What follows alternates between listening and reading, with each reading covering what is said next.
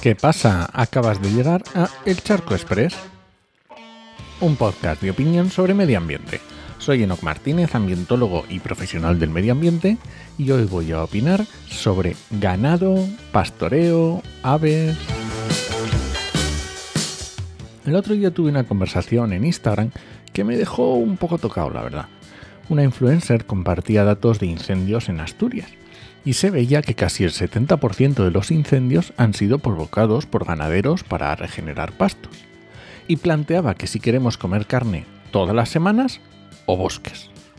Y bueno, yo le decía que una dicotomía así me parecía un salto demasiado grande, que a lo mejor el no tener ganadería podía también traernos problemas, porque se pierde una forma de vida de muchas familias, se pierde un ámbito cultural, se pierden servicios ecosistémicos, que hay lugares donde pueden haber sustituido las funciones de los ungulados silvestres, incluso ecosistemas únicos como las de esas.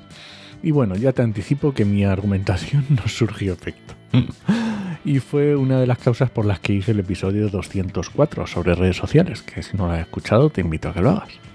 Pero bueno, al grano.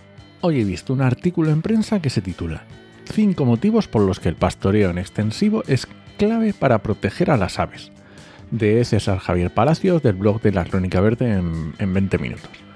Y obviamente he pensado que tenía que traerlo aquí y contártelo, ¿vale? Para empezar te diré que esto viene de la iniciativa Naturaleza Pastoreada, promovida por la Fundación Global Nature, que si quieres investigar más, pues ellos en redes tienen un montón de información. ¿Y cuáles son esos cinco motivos por los que el pastoreo en extensivo es clave para proteger a las aves? Vamos allá. Número 1 conserva la estructura del hábitat.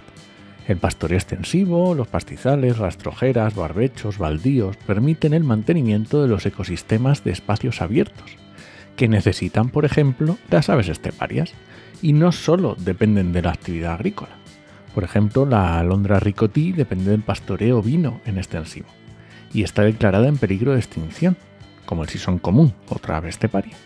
Número 2 evita la matorralización excesiva. Efectivamente, evita la proliferación excesiva de plantas leñosas, donde antes había pastizales o formaciones herbáceas. Si están en el pastoreo ahí ramoneando, pues es lo que ocurre. Vamos a por la tercera. Evita la acumulación de vegetación muerta.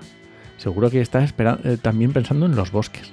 Pero, por ejemplo, en los ecosistemas de humedales, ahí está el ganado evita el excesivo crecimiento de formaciones vegetales, que como llegan muchos nutrientes en el agua, pues crecen a placer.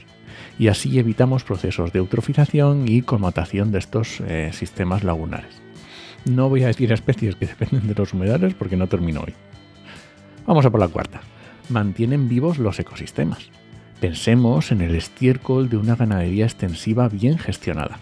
Cuando pisas también ayuda a semillar, son tractores, sembradores, desbrozadoras y mantenedores también de corredores biológicos. Piensa por ejemplo en las vías pecuarias, que llevan unos cuantos siglos. Y vamos a por la quinta, ofrece una mayor disponibilidad de alimento.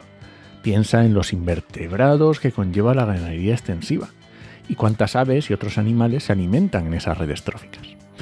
Así que bueno, resumiendo, una ganadería bien gestionada es beneficiosa para los ecosistemas.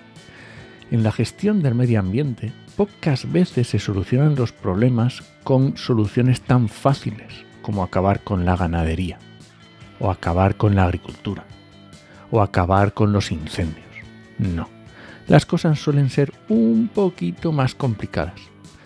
Así que ya tienes algunos argumentos si alguien te quiere vender la moto de que no comer carne salvará el mundo. Y nada, este ha sido el Charco Express de hoy. Lo encuentras en Podcastidae o en elcharco.es. Y si alguien te pregunta, no lo dudes, te lo dijo en HMM. ¡Nos escuchamos!